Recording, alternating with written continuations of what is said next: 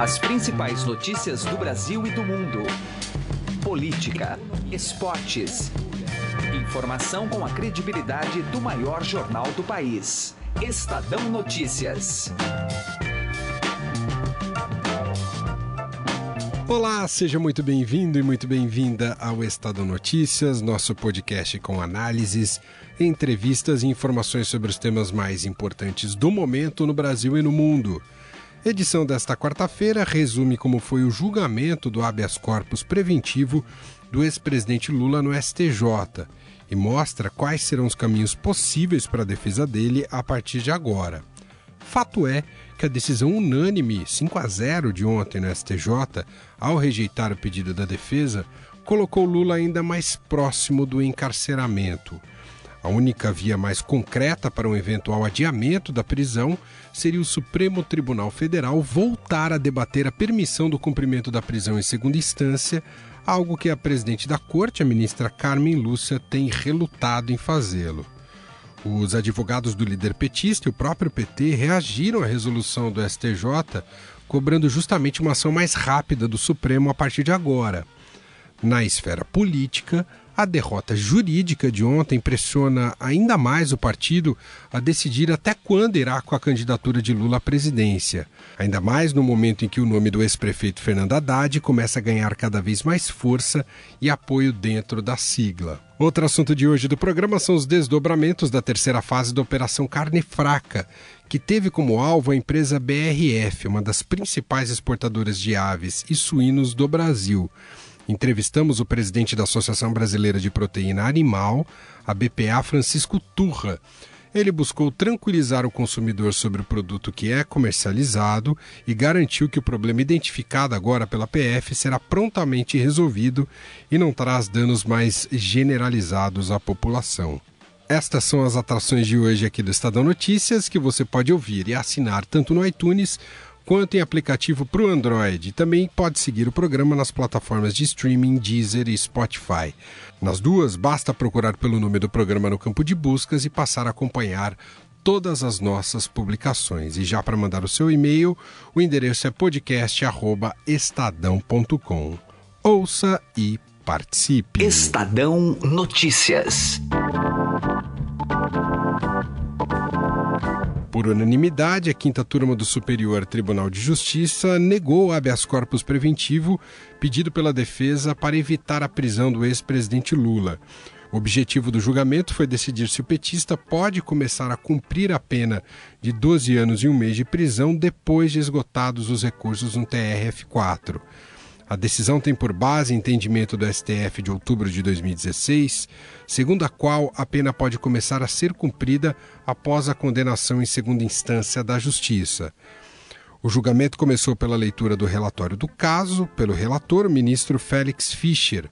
Para o magistrado, não há ilegalidade na prisão após segunda instância. Digo eu, frente a tais considerações, portanto, no meu entendimento, não se vislumbra a existência de qualquer ilegalidade na determinação de que o paciente venha, porventura, iniciar o cumprimento é, provisório da pena após esgotamento dos recursos em segundo grau, no caso, os embargos de declaração, pelo que está até aqui delineado. Ante exposto, denego a ordem de habeas corpus, senhores ministros, esse é o meu voto. Segundo a votar, o ministro Jorge Mussi também se manifestou em favor da possibilidade de prisão de Lula após o julgamento de recurso em segunda instância. A execução provisória da pena, ou seja, permitir que se execute uma pena decorrente de sentença judicial confirmada por órgão colegiado, mas não transitada em julgado, portanto, não definitiva. Resta, penso eu, aos demais tribunais pátrios curvarem a essa realidade jurídica imposta pela Suprema Corte, exatamente como fez o colendo Tribunal Regional Federal da Quarta Região, através da sua oitava turma. Terceiro a votar no julgamento, o ministro Reinaldo Soares da Fonseca formou maioria para negar o pedido da defesa de Lula. Somente os membros da Suprema Corte de Justiça podem alterar, rever, negar ou mitigar o efeito vinculante proclamado. tal como já vem ocorrendo sob o tema deste mandamos, em respeitáveis decisões de quatro ex-presidentes do Supremo Tribunal Federal em atividade na Corte, ministro Celso de Mello, Marco Aurélio de Mello, Gilmar Mendes e Ricardo Lewandowski. Com essas considerações, eu acompanho a conclusão do eminente relator é, e denego a ordem é, é, como voto. No quarto voto contra Lula, o ministro Marcelo Navarro Ribeiro Dantas refutou todos os argumentos da defesa. Se o Supremo Tribunal Federal considerou, ao julgar o precedente debatido, que no processo existia repercussão geral e era caso de afetá-lo ao seu plenário virtual e decidi-lo com efeito erga omnes, não pode este mero órgão divisionário de tribunal que está debaixo da jurisdição da Corte Suprema presumir nisso uma ilegalidade,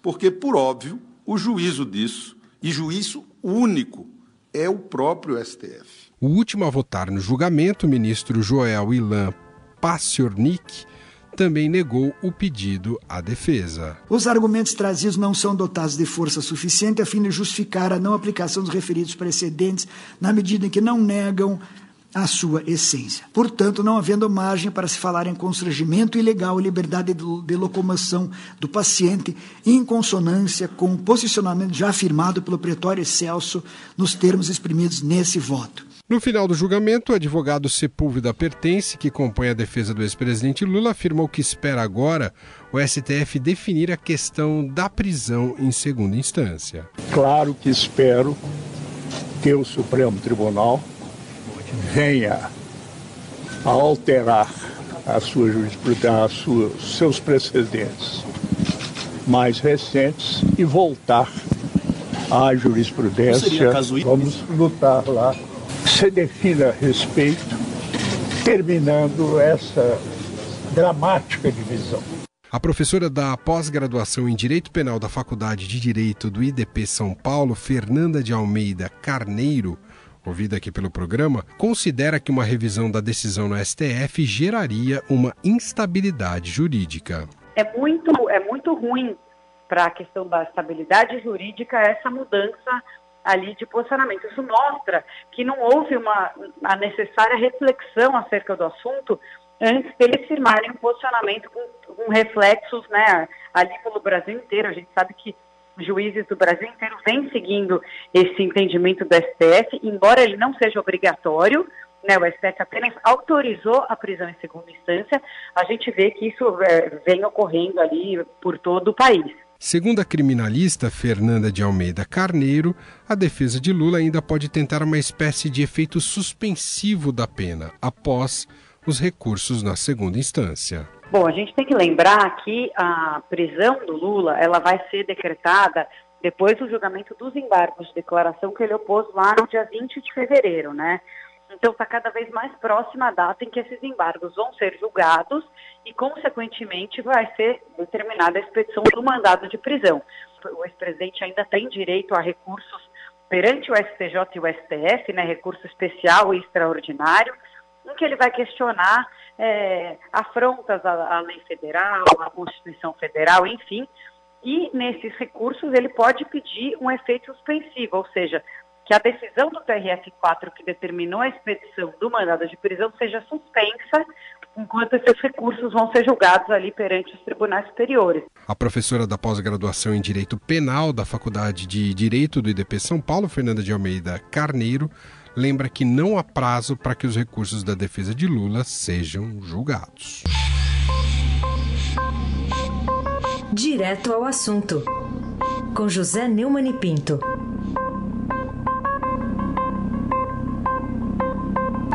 5 a 0 foi o resultado do pedido de habeas corpus da defesa do Lula ao Superior Tribunal de Justiça. Esse habeas corpus seria preventivo em relação à possibilidade de ele vir a ser preso por início da sua pena por decisão por 3 a 0 com aumento de pena do Tribunal Regional Federal da Quarta Região de Porto Alegre. Aumento de nove anos e seis meses dados na sentença da primeira instância do juiz Moro para 12 anos e um mês na segunda instância. Diante dessa unanimidade, qual é a possibilidade de o Lula evitar ser preso? É imensa, porque até agora o Supremo Tribunal Federal não deu a mínima para os resultados de outras instâncias, considerando apenas as suas convicções e os seus credos e deixando completamente relegado em segundo plano todas as decisões de outras instâncias judiciárias.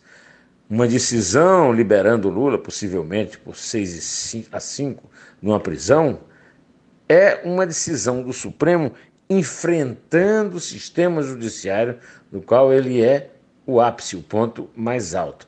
Mas é uma decisão que os ministros tomam na maior tranquilidade, porque eles estão pouco ligando para a democracia, para a justiça, para a igualdade dos direitos dos cidadãos. Eles só pensam em suas convicções, ou melhor, vamos ser justos e diretos.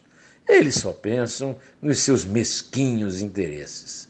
José Neumann e Pinto, direto ao assunto. Estadão Notícias. O assunto agora é BRF e os problemas com a qualidade do produto brasileiro na produção de aves e suínos em especial. Setor garante que aprendeu lições importantes a partir da desconfiança imposta pela Operação Carne Fraca há um ano. Segundo o presidente da Associação Brasileira de Proteína Animal, a BPA, Francisco Turra, a inspeção ficou mais rígida e um novo regramento tem impedido práticas danosas à saúde do consumidor. Para ele, no entanto, há uma relação do problema com o contexto social do país que esbarra na corrupção. Vamos ouvir a entrevista conduzida por Carolina Ercolim. Bom, a gente vai conversar aqui com o presidente da Associação Brasileira de Proteína Animal, a ABPA, e ex-ministro da Agricultura, Francisco Turra, sobre essa nova fase da Operação Carne Fraca, que tem diversos desdobramentos aqui no Brasil, na parte econômica e fora dela. Tudo bem, senhor Francisco? Obrigada por conversar conosco. Olha, uh, realmente você sabe que a gente está acompanhando esse, essa operação desde o início, a primeira fase, segunda fase, que atingiu muito pouco nossos frigoríficos, e desta feita, se você for olhar o fulcro da operação, também não atinge produto, é, empresa, exatamente a BRF, que é a maior empresa, uma empresa consagrada, 80 anos de história, mas que em algum momento, em algum lugar, por exemplo, aqui estão é, já é, segregados a uma unidade Carambeí, Mineiros, Rio Verde, uma pequena em Chapecó e no Rio Grande do Sul aí teriam acontecido irregularidades. Primeiro, é, nós, como entidade, jamais apoiamos irregularidades. Apuramos, é, gostamos que se apure, que se investigue, que se puna, que se segregue, sem dúvida alguma. Esta é a nossa posição. O que também nós temos cuidado é para não generalizar, não transformar isso como algo do setor, do produto brasileiro, todo produto brasileiro está assim, tem problemas, até porque, eu repito, nada afeta o produto. Isso não sou eu que estou falando, mas é a própria nota do Ministério da Agricultura do Brasil.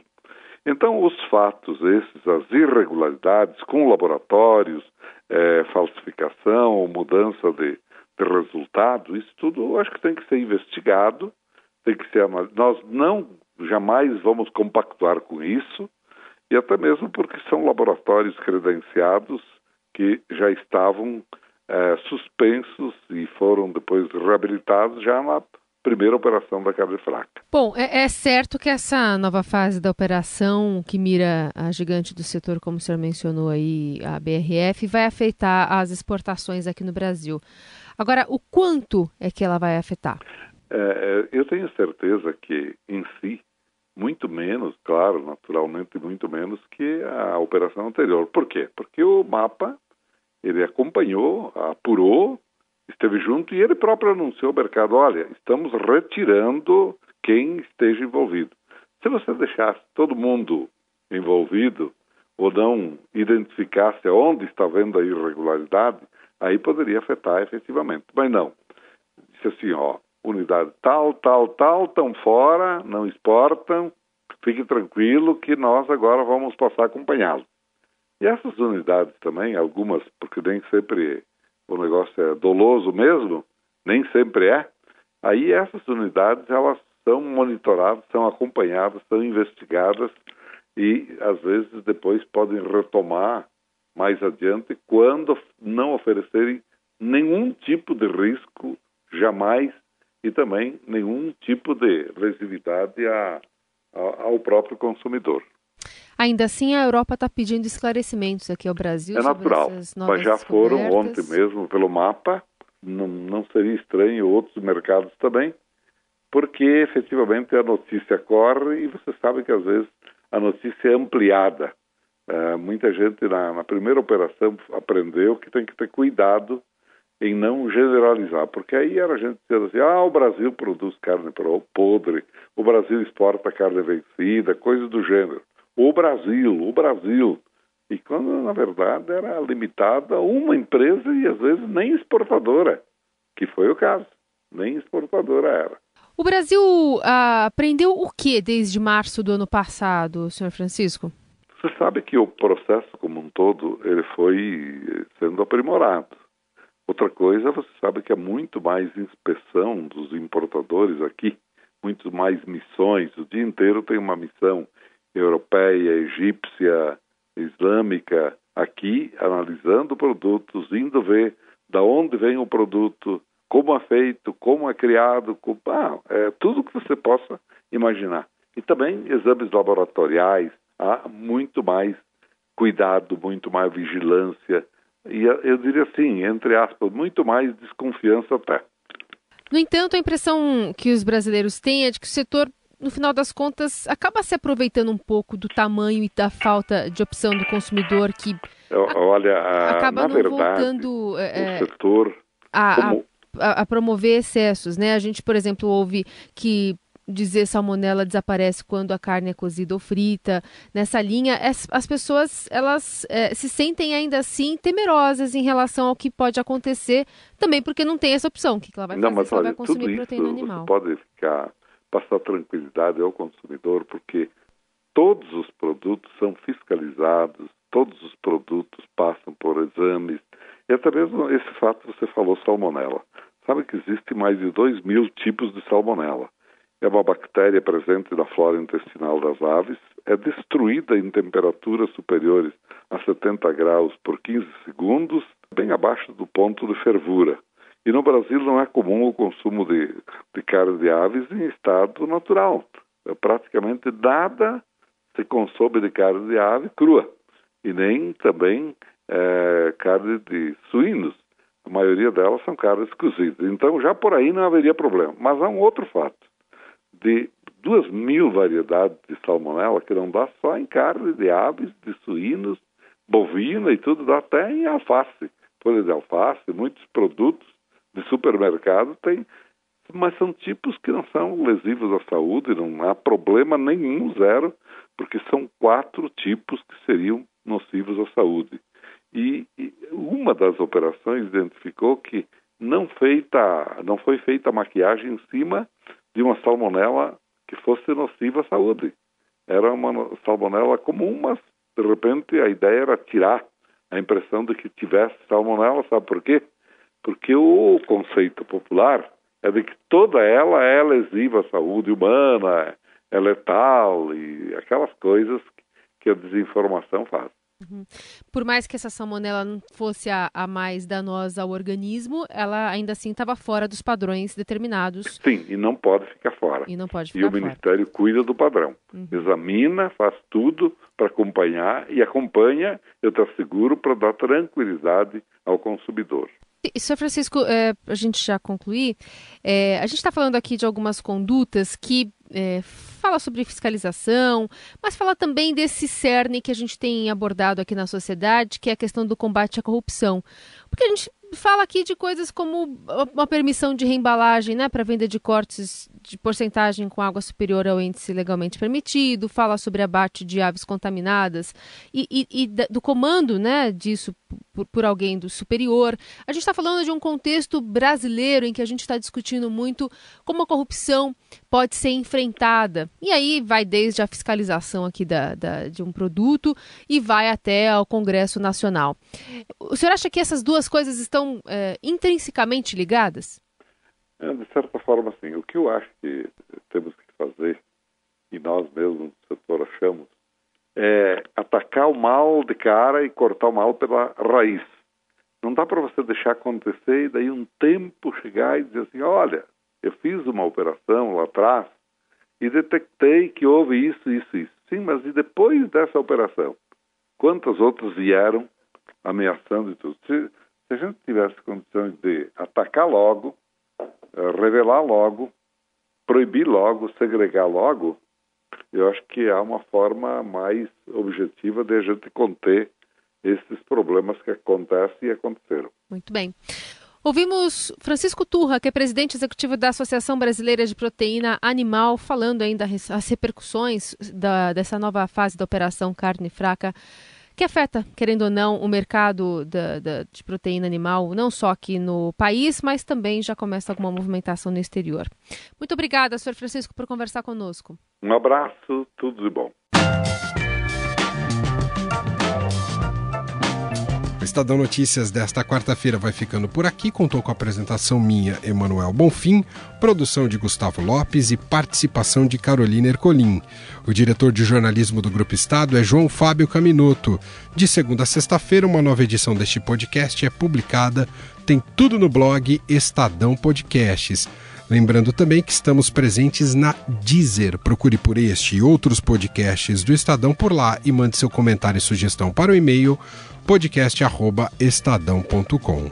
Um abraço, uma excelente quarta-feira para você e até mais. Estadão Notícias.